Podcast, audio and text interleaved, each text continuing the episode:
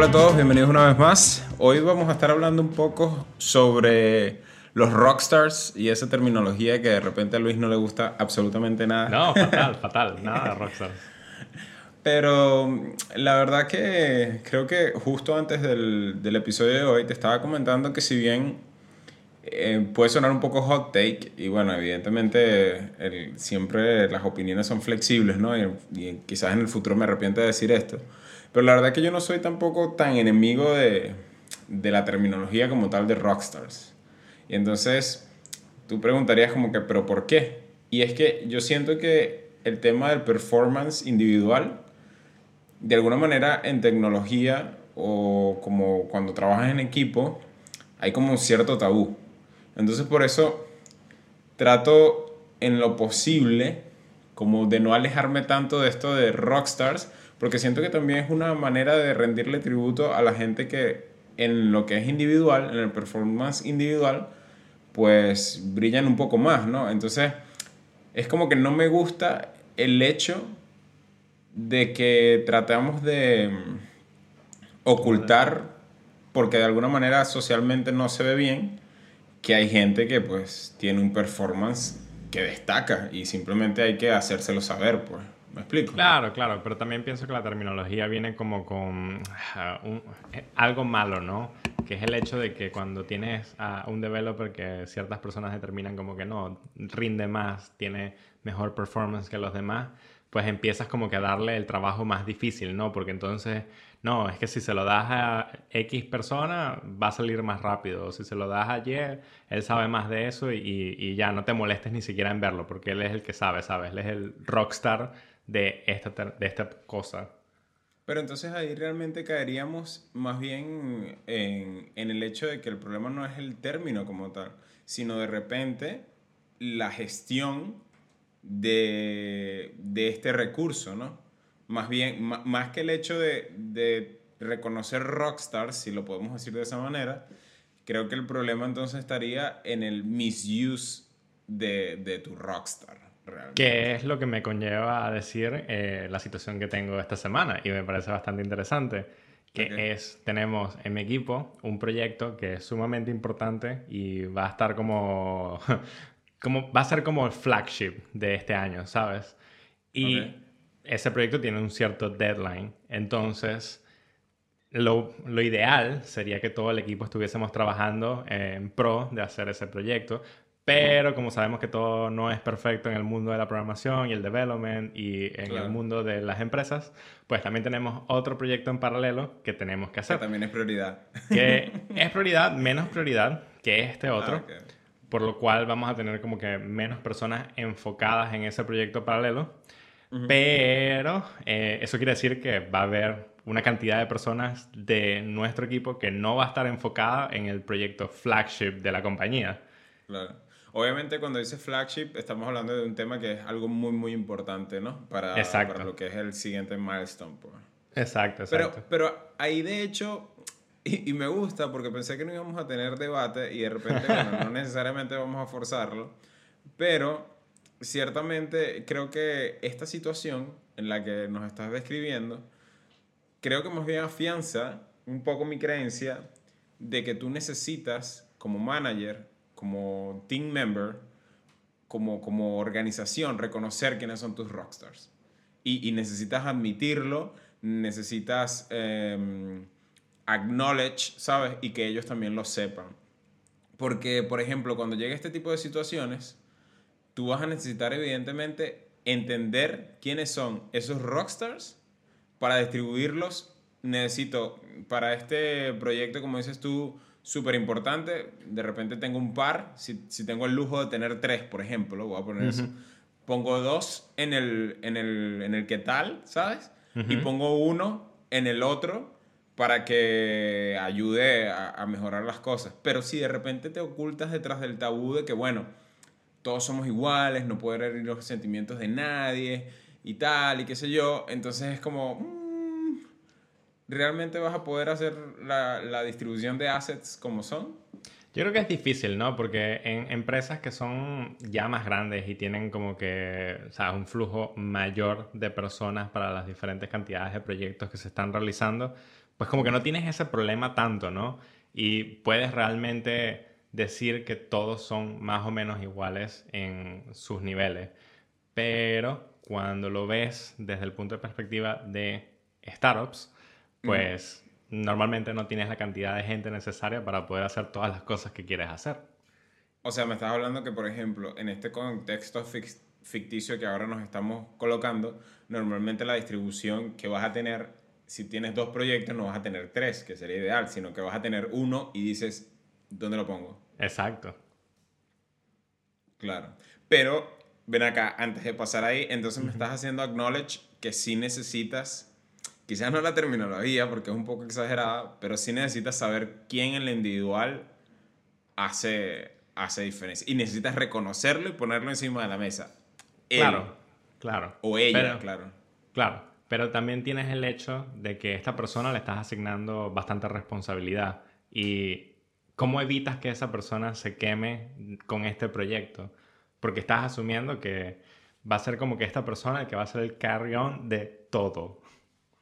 Lo que pasa es que yo no asumiría que va a ser carry on, pero dentro de mi definición de, de rockstar, es una persona que puedes de alguna manera delegar la toma de decisiones y estar tranquilo de que los feedback loops van a ser cortos, de que vas a saber qué es lo que está sucediendo. O sea, es como tu mini manager, pues suponiendo que tú eres un manager y necesitas controlar estos dos deadlines, evidentemente pues en la vida hay que delegar. y, y, tu rockstar no es una persona simplemente que, que, va a hacer todos los PR, sino que también va a ser capaz de, de hacer la gestión, pues, ¿me entiendes? De, de, ser tu segundo al mando, pues. Me gusta lo que dices, porque entonces también pienso que ahí es donde entra la diversidad de tu equipo. Y es, puedes tener una persona que sea sumamente buena y que tenga un alto rendimiento escribiendo líneas de código, pero también necesitas una persona que tenga un alto rendimiento para poder entender cuál es la prioridad del trabajo y que esté pendiente de que todas las cosas se estén haciendo y que si hay alguien que no está haciendo lo suficiente eh, o lo suficientemente rápido lo que se pide, eh, pues que esté ahí la persona para poder ayudarlo, ¿sabes? Y no todo se lo puedes dejar a una sola persona, por eso es trabajo en equipo. Claro, pero igualmente me sigo apegando al hecho de que a veces este trabajo en equipo, todos podemos, todos lo hacemos, a veces tiene cierta deficiencia de transparencia en la cual como que pareciera que, que, es una ofensa si tú dices, eh, dude, tú eres muy importante para mí, pero eres importante y una de las cosas que me gustan de ti de repente es el tema de gestión, de organización. Eres excelente developer, eh, lo que sea, con tu profesión, pero me gustas más como un poco con esta responsabilidad. ¿Me entiendes? Ese tipo de cosas no lo marcaría en piedra, pero no estoy seguro y a veces siento que, que se necesita un poco más, porque de alguna manera te hace entender eh, como, como en qué área puedes brillar más, ¿no? Ok, ok. Podría, podría entender eso, pero entonces después entras en el loop de, ok, terminamos este proyecto. Digamos que lo hicimos bastante bien, eh, cumplimos nuestro deadline, está en producción y se acabó. ¿Cuál es la opinión de los teammates en base a quién hizo más y mm. Quién tiene como que el quién hizo más de este proyecto y cómo yo podría hacer más en el próximo si no hice lo suficiente. Pero, ¿por qué, por qué creerías? Primero, ¿por qué creerías que hay una preocupación por quién hizo más? Eso sí no lo veo. Porque es curioso. Para mí es, si tienes esta, terminología de rockstars developers, mm. es como que la atención la va a tener esa persona. Y mm, quien va a tomar como el... el es, es, lo que volvemos, ¿no? Flagship product, eh, tiene más prensa, tiene más publicidad dentro de la compañía. Mm. Y la primera persona que van a decir gracias por haber hecho tal cosa y contribuido va a estar de primero ese nombre, ¿no? Ahora, bueno, si yo, soy el último de esa lista, es como, cool, hice cosas para este proyecto, me siento bien conmigo mismo, pero también es como, ¿qué tengo que hacer entonces para poder llegar a ser el primero de la lista? Y es como que esa competencia sana que hemos estado hablando últimamente. Claro. Sí, lo que pasa es que no sé cómo llevarlo, realmente, cómo seguir la conversación en ese sentido, porque entiendo que si hay una parte negativa, solo que no sé dónde dibujar la línea y probablemente es por eso que todo el mundo hace default a que todos somos iguales y ya. Y hay un... Es muy difícil. Broad category de, bueno, junior, intermediate y senior y se acabó. Pero la verdad es que dentro de esas categorías hay gente que hace mejor performance que otras y, y a veces siento que es necesario que hayan métricas o que hayan maneras de, de que todos lo sepan y que si tú quieres, como, sabes, subir tu nivel o subir la barra, tú entiendas un poco qué es lo que tienes que hacer. Es un poco, yo siempre comparo a los developers con, con atletas y con deportistas porque es un poco, un poco así. O sea, nosotros pasamos ocho horas al día en la computadora estudiando y es como ¿sabes? Siempre, siempre tienes que estar peak, siempre tienes que tratar de llevar un rendimiento alto, siempre tienes que estar, si, si, si te gusta, ¿no? Si, si quieres seguir subiendo tu nivel en, en cualquiera de las ramas que nosotros tenemos.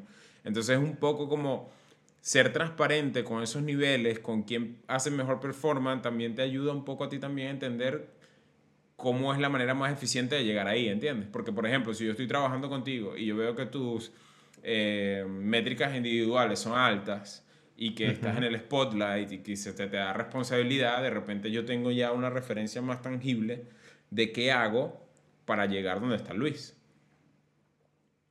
Cosa que a veces yo he estado en lugares de repente hasta que el seniority level lo, lo ocultan. Y es como... no, no sé. O sea, ¿cuál es la referencia? está como difícil si ocultas ese tipo de cosas, ¿no? Porque ¿cómo sé a, qué aspirar? Claro, y, y, ¿cómo sé qué es para la empresa un, un buen performance? ¿Sabes? Y de repente si yo me siento en cierto nivel eh, o que estoy haciendo cierto impacto, ¿cómo entiendo yo cuál es mi, digamos, qué es lo que merece mi contribución dentro del business? ¿Me explico? Entonces, todo lo, todo lo vas a medir en función de, de, tu perspectiva. No tienes otras perspectivas o otra manera de ver las cosas porque el business no está siendo transparente. Por eso es que ese término de rockstar yo no lo oculto tanto, pero entiendo que sí hay cierta eh, negatividad pues, alrededor de eso. Sí, creo que a mí lo que me gusta de comparar nuestra profesión con algún otro tipo de profesión es que nuestros equipos son como como un equipo de mm, automóviles de carrera profesional, ¿ok? ok. Porque tienes diferentes partes. Tienes las personas que se encargan solo de la mecánica del vehículo, las personas que se van a encargar de cambiarte los neumáticos y son especialistas en esa área y nadie mm. va a hacer mejor ese cambio de neumático que esas personas. Mm. Pero tienes a esa persona que es tu rockstar, ¿no? Que va a estar en la publicidad todo el tiempo, que va a ser el que está en el spotlight, que todas las cámaras van a estar apuntando en el hecho de que si ganamos o no la carrera y va a ser tu conductor. Mm, Pero eso no quiere decir que el conductor pueda hacer todo por sí solo, porque es lo que vamos, necesitas tu equipo de carrera completo y que ese vehículo esté en todas las condiciones posibles para que tú puedas hacer tu mejor trabajo. Claro, pero entonces dentro de esa comparación volvemos a que sí hay cabida para la terminología, porque entonces tú no puedes pretender que de repente alguien que es especialista en el tema de neumáticos, ponerlo a, a, una competencia importante porque, dude, primero que lo vas a hacer sentir súper mal, porque le estás dando de repente una responsabilidad donde él quizás no vaya a brillar lo suficiente. Y, y segundo, pues que toda la escudería pues va a quedar mal. claro. Y algo, algo que me gusta mucho de ese concepto es que cuando, cuando doy ese ejemplo, me dicen, claro, pero, ajá, y el conductor es el conductor, ¿sabes? Llegó ahí y es profesional y es lo máximo. Y a eso les digo, no, no necesariamente. Eh, pudo haber sido quien cambiara el neumático que decidió convertirse en conductor. ¿Y quién mejor para conocer el vehículo y la máquina que está conduciendo que la persona que ha sido mecánico durante X cantidad de años? Claro, claro. Es como, la posibilidad está ahí. Claro, el hecho de que tengas un piloto no quiere decir que nunca vaya a haber algún tipo de rotación, pues. asumiendo esta metáfora, pues. Claro. Exacto. Pero es difícil porque a nivel de management y volviendo como que a nuestro tema principal, cuando tienes este tipo de proyectos, asignar como que a tus rockstar developers y después asignar a tus otros developers suena mal, suena, suena despectivo de cierta forma. Claro, por eso es que, por eso que te digo que, que, existe como un tabú y entonces hay una línea muy delgada que dices dónde, dónde la voy a rayar, pero creo que sí deberíamos tratar de torcer la barra y, o forzarla un poco para hacer acknowledge de esa gente que pues, pues se la suda. Ahora, no sé si somos capaces de responder esta pregunta, este, pero igualmente la voy a hacer. Como business, ¿no? O sea, tienes tu startup, Luis Startup 2021, eh, y, y tienes un rockstar, o tienes tus rockstars, lo que sea. ¿Cómo los mantienes? Porque llega un punto, por ejemplo, en, eh, en Europa, sobre todo, tienes eh, ciertos márgenes comunes a nivel de salario, y vamos a suponer que tu rockstar, pues ya, está en uno de los márgenes normales. ¿Qué crees lo que realmente puede hacer un business para mantener a su rockstar? ¿Más dinero? ¿Buscar una manera de redireccionar eh, presupuesto? Creo, que tienes tres opciones. Y dinero es la primera, por supuesto. Eh, porque tienes que saber cuál es el mercado, cómo se está moviendo el mercado, cuál es la banda que tiene la competencia o algunas empresas del sector y saber si tú estás ofreciendo los beneficios correctos. Luego, para mí la segunda es qué tan comprometida está esta persona con el proyecto. Y si estás en un startup, pues algo que puedes hacer es otorgar stock. Y si no estás en un startup, si estás en una empresa, pues puedes otorgar otro tipo de beneficios. Y que estos beneficios sean realmente beneficios, ¿sabes? Y la tercera que tienes, eh, y es la más común, si te soy sincero, y creo que no te va a gustar la respuesta de esta, es aceptar que va a haber una rotación de personas y que no tienes ninguna otra opción más que atraer talento fresco una vez que el talento que tienes dentro de la empresa se decida ir a, otro, a otras, ¿sabes? A otros pastos más verdes. sí, ¿no? Eh, creo que eso está interesante. Es como acknowledge que, que, que hay un ciclo de vida y, y, que las cosas son así. Más bien lo que necesitas es buscar la manera de extraer todo el conocimiento que puedas, ¿no? De, de, esta persona y aprovecharla y empoderarla para que le salpique a todos los demás y pues vengan esos nuevos pilotos como estábamos hablando ahorita. Exacto, y esa es una de las cosas de por qué en Silicon Valley pagan tanto a los developers, porque no solo tienes la facilidad de que tienes muchas personas que programan muy bien y puedes conseguir talento donde quieras, pero el talento puede conseguir cualquier empresa, porque todas las empresas están cerca una de la otra. Sí, como siempre decimos, es un buen momento para, para ser developers. Realmente. no sé, al menos que tengas algo más que agregar. A mí me parece que es curioso eh, el tabú que tenemos sobre la palabra rockstar. Por ejemplo, a mí sigue sin gustarme. Y no es por la terminología sino por el significado que realmente tiene esto, de que hay gente que es superior a otros. Y esa es la parte que no me gusta de decir rockstar developers. Por eso me gusta más cuando tenemos esa diferenciación de gente que es senior, gente que es intermedia, gente que es junior, pero también gente que está especializada en un área dentro de su seniority. Claro, al final, digamos que mm, yo creo que transversarlo cuando hablamos o cuando yo hablo de rockstar, siempre me parece que es un tema de performance, ¿no? O sea, cuando yo de repente puedo asumir o pensar, a mí me gustaría ser un rockstar, no asumo que yo como individuo, como ser humano, soy mejor que alguien, pero sí quiero ser como de los más performance en, en mi team. Entonces, pues la verdad que a mí me sigue pareciendo algo chistoso y chévere de mantener. Yo creo que tendrás meses sumamente buenos, meses buenos y meses que serán eh. No, no, obviamente, somos seres humanos. Pero Exacto. me sigue pareciendo que los rockstars existen. bueno, en dado caso de que logremos cambiar la opinión de Alexis, por favor háganos un comentario en nuestro Twitter que es... Arroba no es solo código para nuestro podcast, arroba Durambla. En el próximo capítulo. Nos vemos.